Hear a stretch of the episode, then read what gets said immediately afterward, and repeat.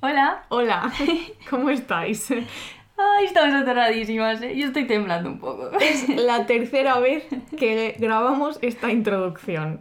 Es que el guion de hoy es un poco complejo, Claro, a la par que interesante, sí, maravilloso sí. e inolvidable, Ujú. pero difícil. Claro, y entonces- tenemos un poco de... Lo, lo hemos terminado de perfilar ahora. hmm, Llevamos toda en la estas mañana. últimas ocho horas. Y entonces, claro, ahora nuestra mente es un cúmulo de frases inconexas De y Borges, conceptos encima. de encima de Borges y, y- y de Bartes y Borges y solo gente que empieza con B. Hmm, Y además punto. tenemos como dudas acerca de cosas que nos surgen. Sí, pero- eso está bien siempre, Claro.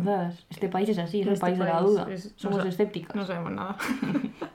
Entonces, hay que contar que estamos no en Madrid, por primera vez en la historia, grabando fuera de la Comunidad Autónoma de Madrid. Estamos en una comunidad que es L.R. La Rioja, concretamente. La Rioja baja. La Baja. mejor Rioja. La única que importa. Exacto. En casa de Inés, que es importante decirlo Mm. también, la mejor casa de España, pero la más bonita. Con Jara, que es su gata, y mi ahijada, intentando entrar en la habitación. O sea que Está si, maullando en la puerta diciendo, pero dejadme entrar zorras. si se oyen maullidos, es eso. Eh, y estamos contentas porque, aunque el guion sea difícil y esto sea un- todo una catástrofe, eh, hace unas semanas Es verdad. Aymar Ya- Bretos... Ya ha pasado tiempo. Ya ha pasado Yo tiempo. sigo igual de contenta. Yo también. Para cuando esto se emita, eh, yo espero que Aymar Bretos se haya leído fragmentos de un discurso amoroso, porque nos mandó un tuit diciendo que se lo había comprado con una foto del libro. Y las dos, Inés y yo, pensamos a la vez: Te has comprado la versión cara, ¿eh, cabrón? Ya ves, porque la nuestra es la, la barata fea, la fea. pero Y- la pintamos un montón. Claro. Pero Aymar, con los dineros de la SER, pues se ha comprado la buena, lo cual está muy bien. Bien hecho. Así que a mí la parte que me interesa de ese tuit es el ya os contaré. Es verdad, nos tiene que contar. No te digo que haga un especial en hora 25, Que si pero. no, nuestro verano se hunde. Claro, O sea, o sea, que nos diga que, qué tal, ¿no? ¿Qué tal? Esperemos que esté estudiado. Así que nada, eso es todo, amigas. Esperamos que estéis bien en, en vuestro verano sí. o invierno si nos escucháis desde el otro lado del Atlántico, que hay gente que lo hace. Y nada, pues Un adelante. abrazo. Un abrazo. Punzadas sonoras con Inés García y Paula Ducay. Las dos figuras de las que partimos hoy son atopos y comprender. Por si alguien no lo sabe, estas son figuras de fragmentos de un discurso amoroso De Barthes. R.B. Bueno, sí, Son atopos cuya definición es el ser amado es reconocido por el sujeto amoroso como atopos, calificación dada a Sócrates por sus interlocutores, es decir, como inclasificable de una originalidad incesantemente imprevisible. Es decir, aquí habla de cuando el sujeto amoroso es, eh, pues básicamente lo que hemos dicho, inclasificable. Y vamos a hablar de estas cosas más tarde a través de la experiencia cotidiana de la traducción. esa es que es, no, no, déjalo. Es, es la gata jugando con el fragmento de un discurso amoroso. Es, no es broma. Esa- Es que, vamos a explicarlo. La gata quería, estaba fuera de la habitación, obviamente. Sí. Pues se ha puesto a maullar y a rascar la puerta porque solo puede estar en este espacio en el que estamos grabando. Claro. Entonces, Falta que se suba al piano, al piano abierto. Bueno, venga, sigamos. Vale, eso. Es- Vamos segunda- a hablar de la experiencia cotidiana de la traducción porque este podcast va esencialmente sobre traducción, pero no solo sobre traducción al uso de libros, sino sobre todo tipo de traducciones y de cómo traducimos cosas también en nuestra vida cotidiana. Y entonces la segunda figura que vamos a usar de Bartes es comprender, como ha dicho Inés, entonces Bartes dice, al percibir de golpe el episodio amoroso como un nudo de razones inexplicables y de soluciones bloqueadas, el sujeto exclama, quiero comprender aquello que me ocurre. Claro, es decir, eh, vamos a relacionarlo con la experiencia académica y lingüística de la traducción y se vienen cositas muy interesantes de Sí. traductores, de traductora, concretamente, ¿qué coño traductores? De Traductoras. traductoras. Y entonces, pues esto, claro, cuando queremos comprender lo que se dice en lenguas ajenas y utilizamos la herramienta de la traducción. La herramienta o el arte de la traducción, ¿eh? que es un arte. Yo como traductora novata, pero... Es traductora-. Sí. Es muy bueno. Sí, es un arte, muy difícil. Vale, Dicho esto, empezamos con la primera figura, que es atopos. Como decíamos, la atopía resiste a la descripción, a la definición, al lenguaje, a la clasificación de los nombres, dice Barthes. Atópico, el otro hace temblar al lenguaje, porque no puede ser tomado a partir de ningún estereotipo que para él es la verdad de los otros. Eso es como cuando te enamoras y piensas que la persona es única y entonces dices, no voy a encontrar nunca a nadie más, madre mía, esta persona. Y no puedes, te preguntan cómo es y tú pues es que no sé, es que no sé, es Claro, que es- claro, no sé describírtelo y, te- y les enseñas una foto y luego dices, es más guapo en persona. Ya ves. Entonces queríamos un poco eh, preguntarnos si no sucede esto también en nuestra vida cotidiana y en el transcurso de nuestras relaciones personales, pero no, tanto cuando intentamos traducir a otros, sino traducirnos a nosotras mismas. Es decir, el otro hace temblar al lenguaje, dice Barthes, el enamorado hace temblar a tu lenguaje porque tú no sabes cómo eh, capturarle, eh, y nosotras queríamos explorar cómo hace temblar tu lenguaje. Es decir, tenemos que adaptar nuestro lenguaje y nuestros códigos cuando nos queremos comunicar por los otros. Por ejemplo, no es lo mismo estar en una mesa con amigos que en una mesa con familiares, que en el trabajo, que en la universidad, que en el médico, ¿no? Tampoco es lo mismo hablar con tu madre que con tu prima, que con tu vecino, que con tu dentista. Yo es que no hablo con mi dentista porque hace que no voy al dentista. Paula, guarda. Una buena limpieza. Pues sí, tocaría. Entonces le, le vamos dando como muchas vueltas a esta idea de que tenemos que traducirnos de alguna manera y adaptarnos a las distintas circunstancias, contextos y realidades, ¿no? Y compartimos lenguajes con diferentes personas y grupos. Esto no es un poco la típica del grupo de amigos con la que siempre hablas de las mismas anécdotas. Sí, eso me, me pasa, sí. Entonces, joder, he dicho entonces ya tres veces. Venga, que no sí, puedo. ¿qué más da? La gente ya lo sabe. Por favor. Esto es una enfermedad, o sea, necesito El medicación. entoncismo. ¿Qué pasa cuando se marchita un lenguaje que usabas con un determinado grupo? Porque esto nos pasa y esto está feo. ¿Qué pasa cuando ya no hablas el mismo lenguaje que otra persona y tienes que empezar a traducirte con ella? Esto, pues vamos a confesarnos, a ambas nos ha pasado Sí. con amigas de I. punto. Yo empecé con el I punto y las Z Del punto. instituto, ¿no? Sí, del Hay instituto. cambios, evoluciones, las personas cambian. Antes se compartía un lenguaje compartido, pero ahora de repente ya pues No. notas que no. Sí. Y la pregunta, claro, es, ¿tienes que comunicar esto a las otras personas? ¿Tienes que hacerles saber lo que te está pasando? O haces la croqueta. O, o simplemente, pues... mm, Aquí es cuando cuento mi anécdota. Sí. Vale. pues yo estaba un, un día con unas amigas de instituto, eh, con tres amigas de instituto, una de las cuales es Andrea, que es mi amiga de toda la vida, que sí que me entiende, y con dos que ya no tanto. Y entonces yo estaba, estábamos, pues no sé, comiendo, creo, tomando café o algo.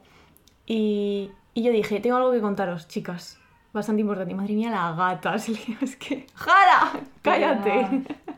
y, y entonces eh, empecé a decir eso, que tenía algo que contarles y lo que tenía que contarles era que me habían publicado un artículo en una revista literaria en online por el que me pagaron 40 euros, que era la primera vez que me pagaban por escribir y yo estaba súper emocionada.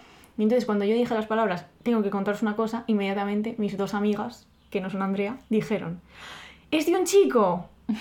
Y yo en ese momento me quise morir, quise matarles a ella y a todas las personas que había en ese restaurante porque me sentí absolutamente incomprendida. Ya. O sea, que la gente asuma que voy a hablar de un hombre cuando yo lo- de lo que quiero hablar es de mi libro. Ya es que además esto pasa mucho, ¿no? Cuando te reencuentras y de repente la pregunta general es, bueno, ¿y, y qué? ¿A quién le comes la boca? Sí. Es como, "Pff, de verdad, o sea, de verdad esto. De verdad, esto es lo más De importante. verdad esto está pasando. Sí. No me estás preguntando por las 8.500 cosas que me han pasado. Los 8.000 masters que he hecho. Que está bien comer boca, ¿sabes? Que aquí adelante, pero no sé. sí, hay Siempre cosas. como que hay lugares en los que es priori- prioritario y a mí eso me atora mucho. Sí. Y también pensábamos que quizá una característica del amor, el amor en sentido global, ya sabéis, aquí en punzadas, ¿no? Pues eh, la amistad, el amor, todo lo mismo, sea que no tienes que traducirte. O sea, que la otra persona entiende tu lenguaje en bruto. Y volviendo a Barthes, dice, la mayor parte de las heridas me vienen del estereotipo, que como hemos dicho antes, es un poco la verdad de los otros. Estoy obligado a hacerme el enamorado, como todo el mundo, a estar celoso, abandonado, frustrado, como todo el mundo. Cuando la relación es original, sin embargo, el estereotipo desaparece y dice es conmovido, rebasado, eliminado y los celos, por ejemplo, no tienen ya espacio en esa relación sin lugar, sin topos, sin plano, sin discurso. Es decir, que es un poco lo que decíamos de que cuando te relacionas con alguien que te entiende en bruto, que no está atravesado ni por categorías previas, ni por estere- estereotipos, ni por un discurso, sino que no tienes que traducirte, Sí. pues- Hablas sin, sin pensar en lo que tienes que... No tienes que adaptar tu discurso a un contexto porque sabes que esa persona lo, lo capta. Claro. El- o es el contexto en el que estás más absolutamente cómodo. Sí, es como una comunicación plena, no hay censura. Mm. Eh, que de hecho te acuerdas que hablábamos también de la resonancia en la primera punzada sonora creo, Mm. que decía Barthes que era el, el espacio, la, la amistad era el espacio de sonoridad total. Precioso. Y es un poco Es esto. como que te devuelve tu eco. Mm. Ay, qué bonito. Claro, esto, por e- un ejemplo de, de estas cosas que decimos, un ejemplo real, es, por ejemplo, que yo siempre digo que Inés habla en absolutos. Entonces la gente cuando conoce a Inés no entiende nada. Ya es verdad, esto además me di cuenta cuando tú le pusiste nombre, Nombre. porque yo no lo sabía que lo hacía, luego me di cuenta y ahora me censuro mucho. Vaya, perdón. Porque, no, pero es verdad, porque de repente dices, no sé qué, lo mato. claro. Y hay gente que como que se asusta y yo digo, pero a ver, que no lo voy a matar, ¿sabes? Sí, que no voy a sí. coger un puto cuchillo, que ojalá, seguramente, pero no lo voy a hacer, es una forma Sí. de hablar. Y hay mucha gente que no entiende esto. Claro. Inés dice, cada dos por tres dice, este es el mejor libro del mundo, o Mm. esta es la mejor persona del mundo, o este voy a enviar al paredón a XXX, y es porque es todo en absoluto, pero es la manera que tiene de hablar y una vez se comprende ese lenguaje, pues ya todo bien. Entonces tenemos pues estos micromarcos lingüísticos, morales y conceptuales que son compartidos o no compartidos con otras personas. Y esto sin duda es una riqueza, pero hay cierta distancia entre nosotras mismas y las personas con las que tenemos que traducirnos. Por ejemplo, otro ejemplo, es precioso Este ejemplo es buenísimo. Sí. Es que seguro que además muchas personas que escucháis esto lo vais a entender. Sí. Eh, Inés y yo hemos ido varias veces con amigas a ir a ver eh, los shows en directo de Deforme Semanal, que es el mejor podcast del mundo. Literalmente. Y entonces cuando llegamos a la cola del teatro, siempre hay una cola de, de chicas estupendas y por cómo van vestidas, por cómo hablan y por cómo actúan y por el hecho de que están ahí obviamente, sabemos que con esas personas probablemente no tendríamos que traducirnos demasiado. Totalmente. Sabemos es- que, es compartimos Es una experiencia sí, mágica. ese macro link, ese micromarco Las concursantas. Las concursantas, Hablamos efectivamente. el mismo idioma. Es- el de las concursantes. Claro, ese es un idioma particular. y entonces, eh, ¿qué pasa cuando sí que tienes que traducirte? Y sobre Pues, todo todo el tiempo. Todo el tiempo. Pues que es doloroso cuando estás en contextos donde tienes que traducirte todo, todo el rato. Porque te preguntas si estas personas realmente te conocen, te han escuchado, te han leído, te han oído alguna vez, pero de verdad. Y últimamente nos ha pasado eh, a las dos en situaciones distintas, pero que conectan muy bien, estar sentadas en mesas, con- en mesas decimos mesas porque es que han pasado ¿no? alrededor de Sí. comidas y cenas y tal. no es que nos sentemos en mesas con gente random. Em, estando con gente que admirábamos en nuestra infancia y de repente dices, pero ¿quién es esta persona? ¿Qué coño dice este señor? Porque además, claro, son señores siempre. Casualmente. Casualmente. Y entonces sentimos que hay un abismo entre nosotras y ellos y es muy difícil la traducción. Esa traducción que realizamos como constantemente en la vida en situaciones y registros distintos, con estas personas se nos hace especialmente cuesta arriba. Y yo creo que lo de la infancia, aunque no es el tema de este podcast, pero es bastante importante en este... Es como que algo se rompe, ¿no? La persona que admirabas en tu infancia de- repente no te entiende y tú no la entiendes a, a ella. Mm. Y lo peor de estas situaciones es que esto también lo hemos hablado mucho, el tuit de Ana, que el de eh, vivir en silencio es vivir para otros, que Sí. me lo voy a tatuar esa frase en la teta. Literalmente. Pues en estas situaciones lo más doloroso es que es un poco o te callas o, O lo pasas te, mal. Claro, o te Bueno, callas lo o te mal. traduces, que suele ser al silencio, Mm. porque mm, la actitud del Sí. otro no es de escucha No para es- nada ni de comprensión, es de imposición. Y entonces, claro, siempre está la cosa esa que hago, me pongo como un basilisco, Mm. le llamo gilipollas, Mm. o me callo y dejo que acapare el discurso y, que, y que me pise. Es que no hay, ni- es que no hay solución buena, ¿eh? Es unas, son situaciones a mí me parecen muy violentas Sí. y muy, además con gente que, que tienes un cariño, porque si Mm. son desconocidos y no, ¿sabes? te da igual, puedes no, no, no. verles nunca más. Pero el caso es que la, la concepción que tienes de esa persona después de esa sentadita en esa mesita se Cambia. transforma. Sí, sí, cambia totalmente, es una pena. Mm. Es que es una pena. A mí me ha pasado con am- amigos, con familiares. Con familiares es lo peor, Mm. creo, ¿eh? Pero bueno. Y así, reflexionando sobre todos estos temas de los familiares y lo difícil que es, eh, hemos leído el primer capítulo del libro Después de Babel de George Steiner, que le leímos en la carrera cuando dimos a Heidegger al puto nazi, y ahora hemos vuelto a él con mucha dificultad, sinceramente, porque es un texto muy difícil al que tendremos que volver para sacarle más chicha, que la tiene. Entonces hemos leído el primer capítulo que se llama Comprender es traducir, y hay una parte muy interesante en la que Steiner habla de cómo personas de distintas generaciones le van dando distintos significados a las palabras que antes mm, se referían a sucesos históricos. Y entonces dice, en una palabra, la existencia del arte y de la literatura, la realidad de una historia sentida y vivida en el seno de una comunidad, dependen de un proceso continuo, aunque a menudo inconsciente, de traducción interna. No es exagerado decir que poseemos civilización porque hemos aprendido a traducir más allá del tiempo. Entonces nos ha llevado a pensar en el tema de las generaciones, porque cuando nos sentamos en mesas con gente de otras generaciones más mayores, pues nos pasa esto que hemos comentado. Y el texto de Steiner, pues no habla de eso, pero habla de, de habla de eso, pero a nivel histórico, creo, y es muy interesante Hmm. para traerlo a colación. Yo he de confesar que tengo un miedo muy concreto.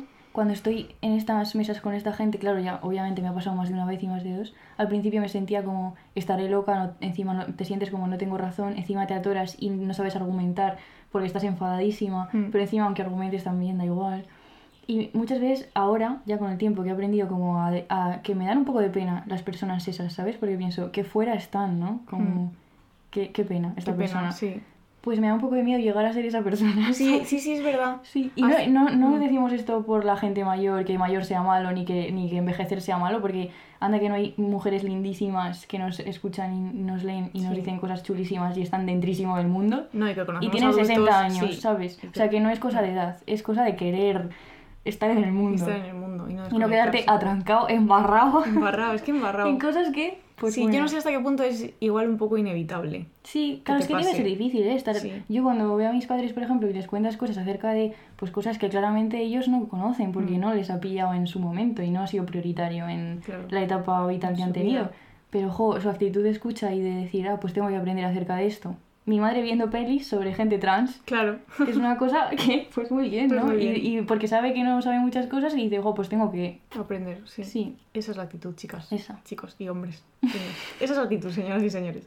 Y bueno, para terminar con esta, con esta parte de la traducción un poco más así sobre lo cotidiano, queremos volver a un libro mágico Que a Inés le gusta mucho. que se llama Un amor de Sara Mesa. Eh, porque bueno, transcurre en un pueblo y la protagonista es traductora completamente. Y hemos elegido dos momentos del libro en el que se habla un poco de esas traducciones cotidianas desde distintos puntos. Vamos a ver si nos explicamos para que la gente entienda también nuestras dudas. Porque Eso. tenemos dudas. Muchas. El primer momento es en el que una vecina mayor le pide que se siente un rato con ella, pero la protagonista le dice, no tengo tiempo, pídeselo a tu marido que seguro que está encantado. Y entonces su vecina, que se llama Roberta, le contesta, bueno, él habla diferente, nunca nos entendemos, ¿no te habías dado cuenta? Aquí en este sitio nadie entiende a nadie, cada uno habla en un idioma diferente, y se, se refiere al pueblo, ¿no? Al propio pueblo. Y dice, en inglés, en francés, en alemán, en ruso, en chino. Entonces la protagonista se ríe y dice, como, en plan, ¿pero qué dices si todos hablamos el mismo idioma? Y Roberta le contesta, estás muy confundida, ¿ves? Tampoco tú me estás entendiendo ahora. Hmm. Y aquí, reflexionando un poco antes, nos damos cuenta de que no está hablando de traducirse a sí misma. La señora está hablando de que quizá, de hecho, nadie se está traduciendo a, su mi- a su- ah, a sí Sí, a sí mismo mismo. correctamente y entonces la comunicación falla. Falla. Porque dice, en este pueblo nadie entiende a nadie. Claro, si tú no haces ningún esfuerzo de comunicación interna, Hmm. o sea, de traducción interna para que los otros te entiendan y para establecer un diálogo, Claro. no hay comunicación. No hay Y es lo que ella dice, cada uno habla un idioma diferente, claramente. Y no se entienden. Nadie se Y es entiende. un, es un desastre es en el un libro. problema. Sí, problema gordo. En el libro y, y en la realidad. Sí. Y luego el segundo momento, bueno, aquí pues hay una historia de, mm, no sé si decir amor, comillas amor. Sí, a ver, bueno, muchas personas escuchando esto habrán leído el Sí, libro. pero bueno, no si decimos nada por si acaso, Sí. porque si no te jodes el libro. El segundo es de que ella lleva tiempo esperando a un hombre que se llama Andreas, que es un hombre con el que ha tenido una relación, y finalmente pues eh, llega al encuentro, ¿no? Y es muy curioso en esas páginas porque ella se pregunta literalmente, ¿pero quién es este hombre? ¿Sabes? O sea, ¿quién es esta persona? Mm. Y dice, ¿para qué he estado en su puerta tantas horas esperándolo? Y de hecho, él habla y ella no consigue entenderle. O sea, es imposible. Y dice lo siguiente, en realidad el chico suena grotesco, torpe, inculto, tal como le parecía al principio, cuando lo miraba de lejos y solo era un pedazo de paisaje, nada más. El alemán, un hombre cualquiera, como cualquier otro. Y ella, piensa, se había empeñado en traducirlo, en llevarlo a su terreno. Qué absurda pretensión, se dice. Si no fuese ridículo, sería hasta divertido. Hmm. Y esto es ya no la traducción interna de ti mismo, sino traducir a los demás, que de esto también hemos hablado alguna vez, conforme a lo que tú esperas de ellos. Claro, eso es terrible también. Claro. Que también supongo que es un poco inevitable, ¿no? No, Mirar no, a las sí. personas desde donde a ti te gusta mirarlas. Claro. Pero claro, luego te creas unas movidas en la cabeza que no son. Sí. Bueno, Y- esto se puede llevar al plano que todo el mundo está viendo venir, ¿no? Claramente, ¿no? Te montas la película y luego la película es, un- es efectivamente una película. Pero ¿qué, qué momento es en el que miras a una persona como le pasa a la protagonista de un amor y dices, pero es, o sea, la persona que yo tenía en la cabeza no existe. No existe. Y, y lo que dice, en plan, si no fuese ridículo, sería hasta divertido. Está divertido. Sí. Porque es como, de repente la traducción que tú habías hecho se colapsa Sí, y se le ves en bruto un poco. Y dices, pues vaya mierda. Y por eso, pues, eh, hemos estado aquí un poco liadas la cabeza porque eh, veíamos la diferencia entre traducirte a ti mismo, Mm. traducir a los demás, la necesidad de traducirte a ti mismo para entrar en comunicación con los demás. que es necesaria, pero hasta cierto punto, Claro. mm, si conlleva violencia, luego hablamos Claro. de esto también un poco más. El dolor que conlleva la traducción permanente, porque traducirte es necesario, como decíamos, si no, no hay comunicación. Mm. Pero tener que estar tradu- traduciéndote y encima como defensivamente, Sí, esto es doloroso. eso es doloroso. Si estáis en algún día en alguna mesa incómodas, escribir un MD a punzadas Esto no es broma, ¿eh? no es broma, porque es que con esto nosotros lo pasamos mal de verdad. Bueno, sí, no, no, yo, es, yo, yo, yo, yo he llorado Sí, sí, en sí. situaciones de estas. Sí, o sea, es muy no en la propia mesa, pero muy luego. incómodo, porque además, los, eso, los intentos de tratarte con, con superioridad, ridiculizarte, que es como, pero ¿esto por qué está pasando? ¿Por O qué sea, ¿qué pasando? necesidad hay de esto? ¿Qué he hecho yo para merecerlo? Sí, sí. No, es verdad lo que has dicho, ¿eh? Es una muy buena idea. que Esto no lo estaba planeado. Si algún día estáis en una mesa de esas, eh, MD al Twitter o al Instagram de punzadas y si estamos en ese momento bien con el móvil, responderemos. Nos damos apoyo emocional Llama, grita si me necesitas. y un abrazo a la distancia. sí, Y ahora vamos con la segunda figura. comprender. La figura de comprender, que es una figura que hemos utilizado en relación con la traducción académica, que es de lo que vamos a hablar ahora, pero lo vamos a hablar de manera interesantísima, os vais a cagar. Entonces, la primera persona a la que vamos a invitar es a Borges. Bienvenido, quizá de amigo, los- sí, amigo. compañero, pero sobre todo amigo. Además, Borges es, pues no sé, uno de los traductores más famosos de la historia de la literatura. eh, y estaba obsesionado con el libro de Las Mil y Una Noches y tiene un textito que se titula Las Mil y Una Noches, eh, que reflexiona acerca de las diferentes traducciones del texto y antes hace un repaso por algunas leyendas, anécdotas, historias que evidencian la transmisión cultural entre Oriente y Occidente y cuenta un poco cómo están sesgadas nuestras visiones de ambos conceptos. Y él dice, escribe claro desde, desde Argentina. Dice, estamos conversando en un ilustre dialecto del latín que se llama lengua castellana. Y ello es también un episodio de esa nostalgia, de ese comercio amoroso y a veces belicoso del Oriente y del Occidente, ya que América fue descubierta por el deseo de llegar a las Indias. Llamamos indios a la gente de Moctezuma, de Atahualpa, de Catriel, precisamente por ese error. O sea, él en ese texto también... Pi, pi, pi, que hemos ganado la liga o qué? No puedo más. Eh, Borges en ese texto, o sea, que eso, que es complicado, pero que lo recomendamos también mucho, es muy interesante porque dice que, o sea, hasta qué punto la historia eh, como que incide luego en el lenguaje, ¿no? Y que un, error como el de Colón al llegar a las Indias que no eran las Indias, pues luego ha significado, ha supuesto que llamamos indios a gente que no son de la India. Y entonces todo este tipo de cosas, pues son interesantes para ver como la importancia, creo, ¿no? de la traducción y, de la- y del lenguaje, que por eso hemos elegido de hablar de traductores, porque son gente en la que no pensamos demasiado cuando leemos, pero son gente importante. Y además dice Borges también que no podemos definir las palabras Oriente y Occidente, porque pasa con ellas lo que decía Sagust- San, joder, San Agustín. San Agustín, San Agustín, que pasa con el tiempo. Que dice, ¿qué es el tiempo? Si no me lo preguntan, lo sé. Si me lo preguntan, lo ignoro. ¿Qué son el Oriente y el Occidente? Si me lo preguntan, dice Borges, lo ignoro también. E intenta buscar una aproximación a lo largo del texto. Mm. Y es súper interesante que Bartes, en Comprender, que es nuestra figura, dice, ¿qué pienso del amor? En resumen, no pienso nada. Querría saber lo que es, pero estando dentro lo veo en existencia, no en esencia, que es lo mismo, ¿no? Estás sintiendo el amor, lo ves existir, Mm. pero luego te pones a hablar sobre él, de nuevo No la- puedes. La incapacidad no- de nombrarlo. Claro, y Bartes dice, discurriré bellamente sobre el amor a lo largo del año, pero no podré atrapar el concepto más que por la cola, por destellos, fórmulas, hallazgos de expresión dispersados a través del gran torrente de lo imaginario. Y de hecho, se pregunta, ¿comprender no es escindir la imagen, deshacer el yo, órgano soberbio de la ignorancia? Por eso hemos querido tratar estas cuestiones a través de la traducción lingüística y de la relación que tienen los traductores con su lengua materna cuando traducen. Sí. Y ahora lo que vamos a hacer, que me hace mucha ilusión, es escuchar a una grandísima traductora, novelista, poeta y ensayista, o sea, no y cuentista, no corta, que es Nuria Barrios, eh, que ha publicado recientemente en Páginas de Espuma un ensayo llamado La impostora, que es los apuntes de su cuaderno como traductora, porque ella escribe y traduce y el libro está muy bien.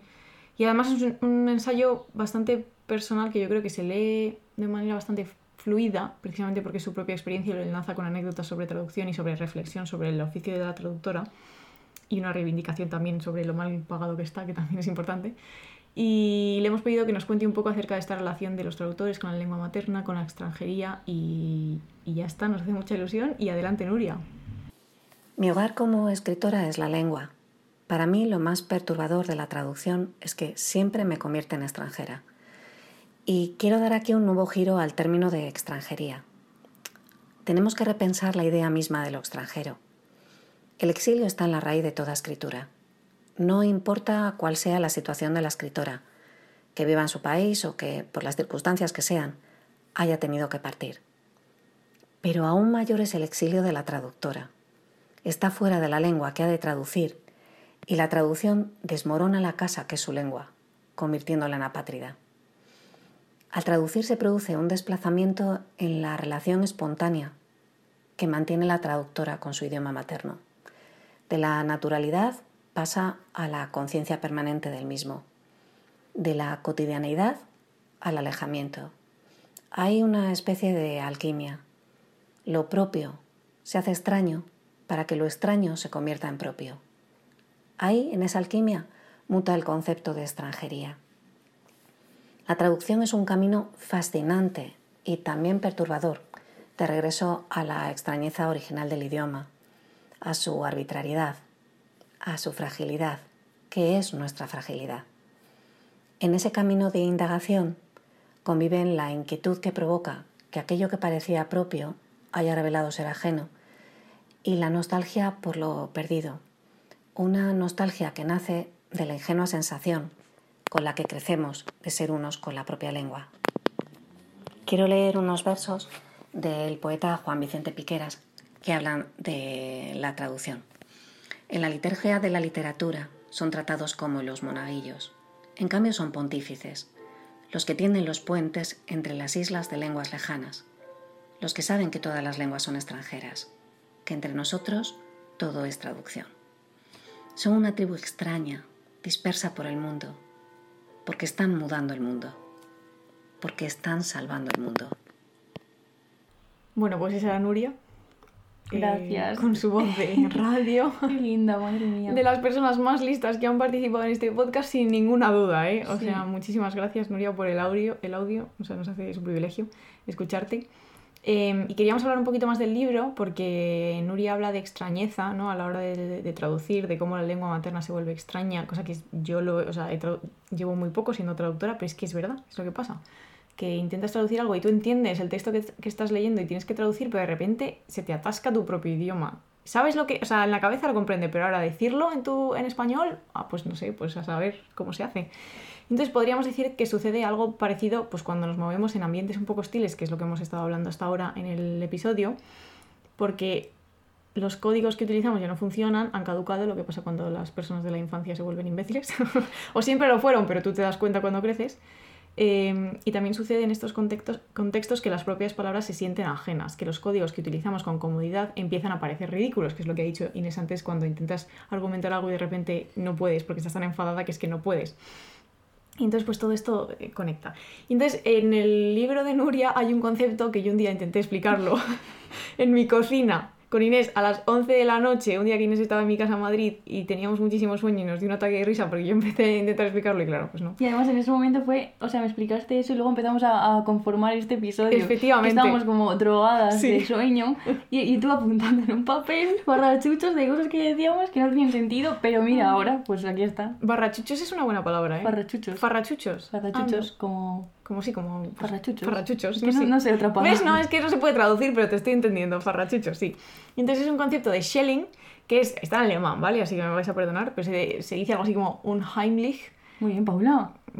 La verdad me sorprendió muchísimo. Yo hubiese dicho un Heilig. Bueno, no sé si se dice así, probablemente no, pero hay gente escuchándonos en, en Alemania esto en Pues Spot- mira, que nos, que nos manden un audio. Pues sí, por favor, que en Spotify sale.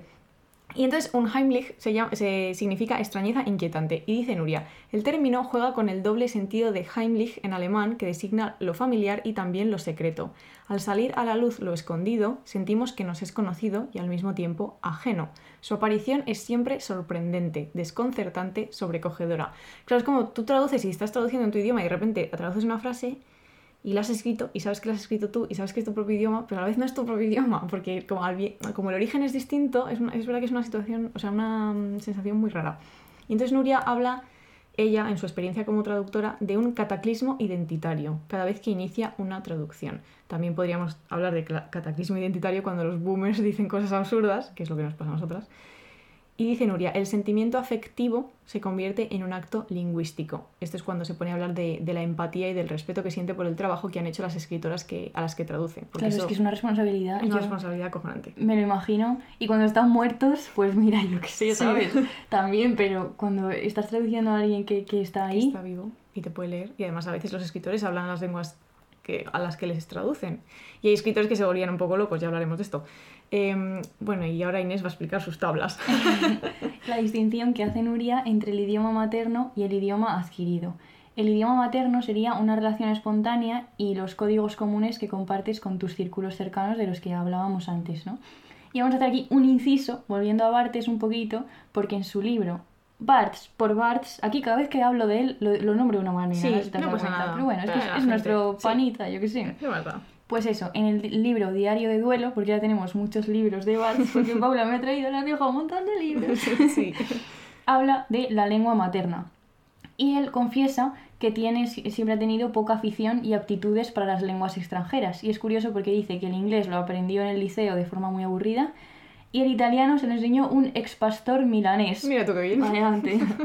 Y dice que tiene un conocimiento vagamente turístico de ambos. Entonces le cito, nunca entró, esto es porque él habla de él en tercera persona en ese libro, Se lo permitimos solo porque es él. dice, nunca entró realmente en una lengua, poca afición por las literaturas extranjeras, pesimismo constante respecto a las traducciones, desasosiego ante las preguntas de los traductores que con tanta frecuencia parecen ignorar lo que yo considero el sentido mismo de una palabra, la connotación, y todos estos impedimentos él confiesa que en realidad esconden un amor, que es el de la lengua materna.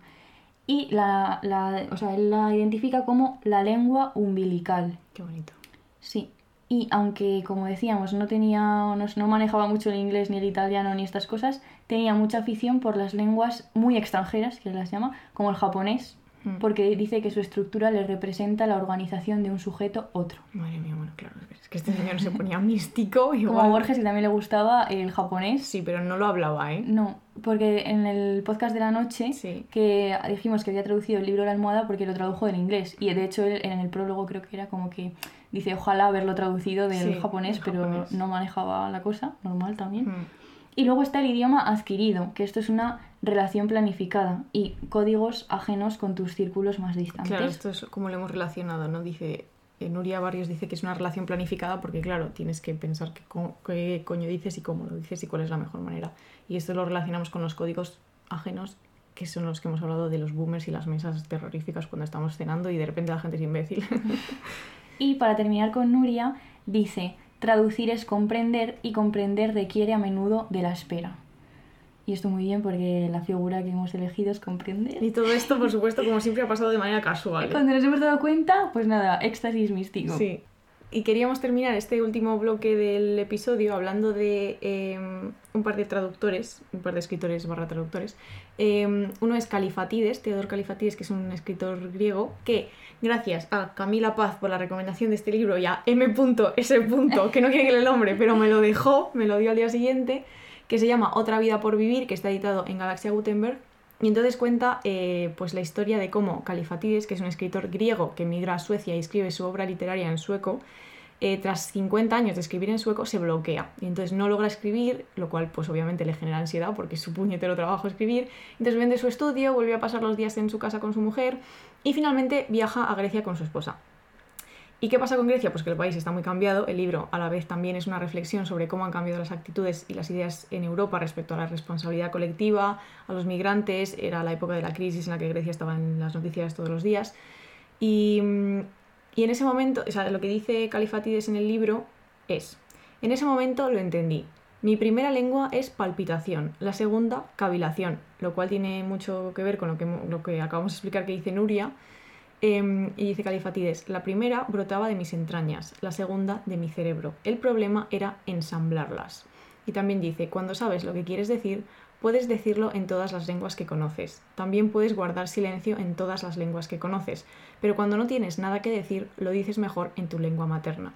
Entonces él, cuando vuelve a Grecia, un poco buscando volver a poder escribir, se da cuenta de que la única manera en la que va a poder escribir de nuevo es si vuelve a escribir en griego, que es una lengua que no ha usado para la literatura durante 50 años. Y entonces el, el final es una especie de clímax de todo el libro que sucede cuando vuelve a su pueblo porque han nombrado una calle en su honor y ve a unos estudiantes representar una obra de Esquilo. Y así, pues claro, como no, en un pueblecito en Grecia, con Esquilo en un escenario, pues su lengua materna vuelve y entonces escribe este libro. Entonces esta era una de las anécdotas y la otra la hemos encontra- encontrado en el libro de Javier Calvo, que es un traductor bastante conocido, que se llama El fantasma en el libro, que está editado en Seis Barral. Entonces él, bueno, cuenta muchas cosas en el libro, pero una de las anécdotas que dice es de, sobre Nabokov, que también era un escritor barra traductor muy conocido y bastante querido en punzadas, la verdad, Eh, que es un escritor trilingüe porque como era puto rico, pues eh, tenía institutrices, entonces aprendió ruso, inglés y francés, pues como Inés y yo hemos aprendido español. Y Nabokov traduce sus propias obras y las reescribe a medida que su estilo va cambiando. Pero dice que abandonar el ruso, porque él escribió mucho en inglés, eh, el ruso que era su lengua materna, fue muy doloroso. A pesar de que se le considera pues, uno de los mejores escritores en lengua inglesa de la historia de la literatura. Acá, Lolita. y entonces dice, mi abandono completo de la prosa en ruso para adoptar la prosa en inglés fue increíblemente doloroso, como aprender a manejar las cosas de nuevo después de perder siete u ocho dedos en una explosión. Claro, es que tú imagínate tener que aprender además a escribir como escribe Nabokov en otro idioma. O sea, bueno, Una movida, la verdad. sí, una movida.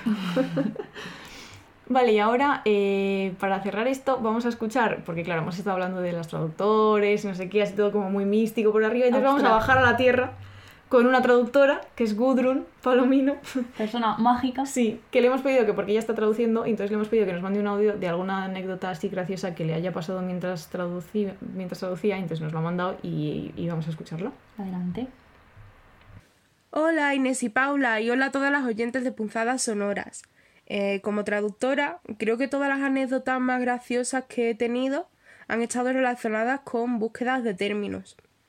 En el último libro que he traducido, que saldrá pronto, aparecían muchos términos sexuales que, que tenía que traducir en el contexto de, de la sociedad de los años 60. Y claro, después de haber buscado algunos términos en Google que me derivaban a páginas porno y darme cuenta de alguna que otra sorpresa, pues tuve que buscarlas en incógnito para que no aparecieran cosas raras en el historial o, o que me afectaran a las cookies de alguna que otra manera. Porque claro, muchas veces en traducciones pasadas, pues sí que he tenido recomendaciones de anuncios relacionados con términos científicos o médicos y me han aparecido anuncios para que comprara material médico hospitalario. Pero es más complicado cuando mm, buscas palabras como sexo duro, sexo salvaje o algún apodo relacionado con la sexualidad de alguien. Y menos mal que traduzco sola desde casa, porque imagina cómo sería la, la cosa si, si estuviera en una oficina con alguien detrás viendo lo que estoy buscando, porque mínimo sería raro y, y, incómodo, y incómodo bastante, vamos. Espero que os haya gustado la anécdota. Un abrazo enorme. Bueno, muchas gracias por el audio. No me quiero imaginar lo que tiene que ser estar en una biblioteca y de repente, sí, ¿cómo se dice ano y no sé ¿Cómo se qué? dice farrachucho en ruso? Sí, bueno, muchas gracias Gudrun por el audio, por aligerar un poco este, este episodio tan sesudo, que luego la gente nos dice que... Que es es que pensáis... ¿Cómo, dice, ¿Cómo es la palabra? ¿Sesudo o, o pedante? Pedante no, No, espérate, es no, bueno. sesudo. Es sesudo. Gen- los boomers dicen, "Ah, es demasiado sesudo. Y yo, bueno, señor, pues no lo escuche usted, váyase a freír espárragos, a mí que me cuenta. Venga, todo por culo. Y antes de ir a la conclusión, que hoy tenemos una, un cierre conclusivo, Sí, eh, di otras cosas que acaban en ivo. Conclusivo, definitivo. definitivo. Que no es mentira esto, porque Ya, no no es definitivo, está lleno de dudas. Claro, por eso quería eh, la palabra que acaba en ivo, que, que es lo que yo quería decir. No, no te, te estás, No pasa nada. no te estás entendiendo, en- No me traduciendo. Vamos a decir lo que estamos viendo y lo que estamos leyendo, como siempre. Sí, Esto es Voy a empezar yo porque así acabamos pronto. Yo estoy leyendo 8.500 cosas para mi TFM que tengo que entregar en septiembre y voy mal de tiempo y no hago nada más que leer eso. Inés está haciendo un TFM precioso Bueno, eso ya. que ya os explicará en otra punzada Cuando sonora. esté hecho. Cuando esté hecho, sí. Vale, muy bien. Y ya está. Ya es que no veo nada tampoco porque se ha acabado el Conquist, el Conquistador del Caribe, que era lo único que yo veía los lunes. Un programa del País Vasco que os recomiendo mucho. Entonces yo ya silencio. Sí, sí, otro día cuentas el Conquist, de qué va, pero hoy como... Es que este está quedando largo, pero... Vale, entonces yo estoy leyendo a Marguerite Duras, que no se pronuncia así, pero me la suda, que es la primera vez que la leo porque tenía ganas. Me entró el otro día un... Estaba en la oficina y decía, Dios mío, no he leído a esta señora, ¿qué hago? Y entonces después de la oficina me fui a por libros. Llegué a casa fallecida porque hacía mucho calor y no había comido, pero mereció la pena. Y luego he leído un libro fantástico, maravilloso, que para cuando esto salga ya habré dado la tabarra con él mucho por, por redes sociales, que se llama Las ceremonias del verano, de Marta Traba, que es verdad, el, el del comienzo mágico. el del comienzo mágico, que es una escritora argentina que vivió pues entre los años 30 y los 80, creo. Y yo no sé por qué no, estamos todas leyendo obsesivamente a Marta Traba. Bueno, está esto eh, publicado por la editorial Firmamento y un 10. Es que no puedo decir más, que es un libro acojonante. Es un libro muy literario, hay que estar concentrado para leerlo, pero a mí me gustan esas cosas Qué bien. y no leer Qué paridos. buena recomendación. Otro, en otro podcast, en las- la temporada esta que empieza ahora en Punzadas, voy a abrir el melón de los hábitos de lectura en este país y de por qué la gente lee tonterías, pero eso ya para otro podcast. A insultar gente luego ya. Sí. En otro momento. En este no, que ha quedado como muy. Y se me muy queda estoico. estupendamente. Vale. Y bueno, ahora la conclusión. La, conclusión. gran conclusión. Yo he cerrado el ordenador porque estaba soplando y no tengo guion. Ahora mismo estoy volando, estoy volando libre, como un pájaro. No sé de qué vamos a hablar. Yo llevo, ¿cómo se dice eso? Las riendas. de esta conversación. Adelante. Barthes, en Comprender, nuestra segunda figura de hoy, dice, esto me parece mágico, escuchad atentamente, quiero cambiar de sistema, no desenmascarar más, no interpretar más, sino hacer de la conciencia misma una droga y a través de ella acceder a la visión sin remanente de lo real, al gran sueño claro, al amor profético. Madre mía. Y claro, este hombre está diciendo que está ya harto de tener que, de no entender, de que se todo se escapa al lenguaje, de, no, de que todo sea inclasificable. Este señor quiere entender algo normal. Esto sí. pasa mucho cuando lees, a- como esta mañana, los textos que estábamos leyendo, que eran muy complicados, que es como, ¿puedo entender ¿Puedo, algo? ¿Puedo, por favor? Sí, ¿puede mi cerebro funcionar? Y entonces queríamos plantearnos eh, si queremos esto realmente, ¿no? Hacer de la conciencia misma una droga y a través de ella llegar a, a las cosas, ¿no? Sin tener que traducir, sin interpretar.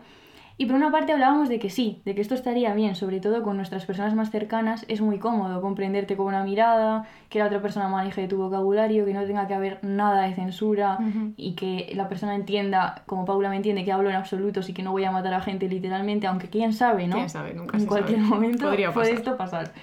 Y también nos gustaría esto en las situaciones en las que la traducción resulta dolorosa, Mm. como hemos dicho antes, ¿no? Cuando hay un abismo entre nosotras y las otras personas, porque la diferencia está muy bien, claramente, aquí viva la diferencia, pero el problema es cuando entraña violencia.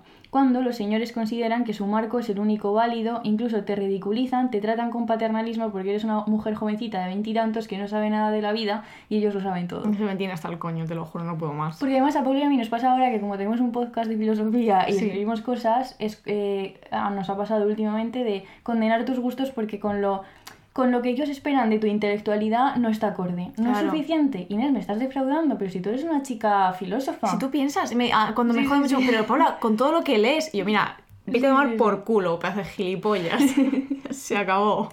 Entonces es este problema, cuando entraña violencia. Y además nosotras nunca vamos a sentar cátedra sobre nada. Siempre tenemos todo el rato la- como la creencia de que no sabemos nada de nada, ¿no? Como esta Sí. cosa. La falta de seguridad. Sí, siempre. Y también la humildad, que tiene su parte buena y su parte mala. Bueno, excepto cuando decimos que somos listísimas, pero eso está eso lo bien. decimos también a ratos, pero porque también a veces Pero es que hay verdad. que decirlo, ¿eh? Porque si no nos venimos abajo, chavales, y esto se hunde y no se levanta. Es por eso que en estas situaciones complicadas nos gustaría que nos comprendiesen en profundidad e incluso que nos viesen transparentes, ¿no? Y no tener que hacer esfuerzos muchas veces dolorosos porque nos entiendan, cuando además la otra persona no quiere entenderte. Mm. Nos gustaría terminar con esa violencia que entraña que otras personas no te escuchen porque, como decía, no te quieren comprender, solo quieren imponer su visión. Es la gente a la que le gusta escucharse hablar. Esa Sí. gente es fascinante. Le da igual si tú estás escuchando, solo quiere oír su propia voz. sí, sí, sí. Pues que hagan un podcast ellos también, yo qué sé, claro. Les dejamos el micro. Eso. Alquilado. que, que cuesta dinero. Eso. Y luego, por otra parte, claramente no queremos esto, ¿no? Porque imagínate lo aburrido que sería un mundo en el que eh, tu conciencia es una droga, Mm. partes. Sí. Y entonces todo está ahí fijo, claro y, y transparente. Y además realmente no es posible, ¿no? Porque seguramente la riqueza y la, belle- y la belleza entrañan diferencia, necesitan de interpretación y de traducciones constantemente. Sí. Y eh, seguramente también esto es la utopía, ¿no? lo, lo inclasificable del mundo. Mm. Solo podemos hacer, dice Borges, en El idioma analítico de John Wilkins, uno de mis textos favoritos del mundo entero y solo tiene cinco hojas que lo lea todo el mundo, por Sí. favor. Dice, solo podemos hacer esquemas pro- provisionales y aproximaciones a lo diverso y complejo. Que esto tiene mucho que ver con la humildad también, aunque hay cosas muy claras como que hay que abortar. Eso Sí. está claro. Esto, esto no es aproximación provisional. De nuevo, un, un, un semi-absoluto de Inés, o sea, hay que abortar. Es hay que decir, abortar cuando, sea, cuando se quiera abortar. Es decir, eso es así. hay que tener acceso a. Hay que recordarlo en todo todos los podcasts de Libre, seguro, gratuito y Sí. por Dios santo, sí, esto es muy importante. Sí. Entonces, como decíamos, en este texto eh, se habla de un señor que se llamaba John Wilkins que intentó capturar todo el universo haciendo distintas categorías y subdivisiones, que este texto de hecho lo dimos en un seminario de ontología, En segundo de carrera. con Irene, ¿no? ¿Con Irene Ortiz, ¿Con o, Irene con Ortiz? o con su compañera? Con- Da, da igual, con Irene. Vamos a hacer que, que fue con Irene que escucha este podcast. y que es una chica majísima y listísima, filósofa. Eh, y bueno, vamos a acabar con una cita que es Borges citando a Chesterton, eh, que dice, ¿lo lees tú o lo leo yo? No, léele, que no tengo guion. Dice, sin embargo, sabemos que hay en el alma tintes más desconcertantes, más innumerables y más anónimos que los colores de una selva otoñal. Cree, sin embargo, que esos tintes, en todas sus fusiones y conversiones, son representables con precisión por un mecanismo arbitra- arbitrario de gruñidos y de chillidos. Cree que del interior de una bolsita salen realmente ruidos que significan todos los misterios de la memoria y todas las agonías del anhelo.